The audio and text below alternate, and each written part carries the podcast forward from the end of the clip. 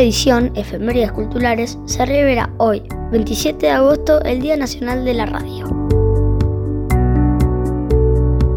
Porque en un día como hoy, pero hace 99 años, se produce la primera transmisión de radio en el mundo. ¿Y sabían qué es lo más increíble? Que se realizó acá en Argentina. Pero los festejos no solo marcan el inicio de una época donde la comunicación y la tecnología comenzarán a cambiar el mundo, sino que también da inicio a la industria de la radio, tal como se conoce hoy en el país. Esto ocurre el 27 de agosto de 1920, desde la terraza del Teatro Coliseo de la ciudad de Buenos Aires, encabezado por Enrique Susini y un grupo de amigos bautizados luego como los locos de la azotea.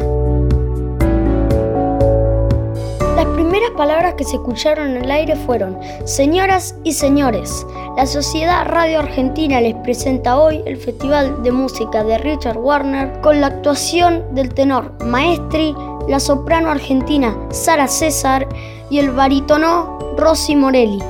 A continuación escucharemos la primera transmisión de la radio de la historia, la ópera Parsifal del compositor alemán Richard Warner.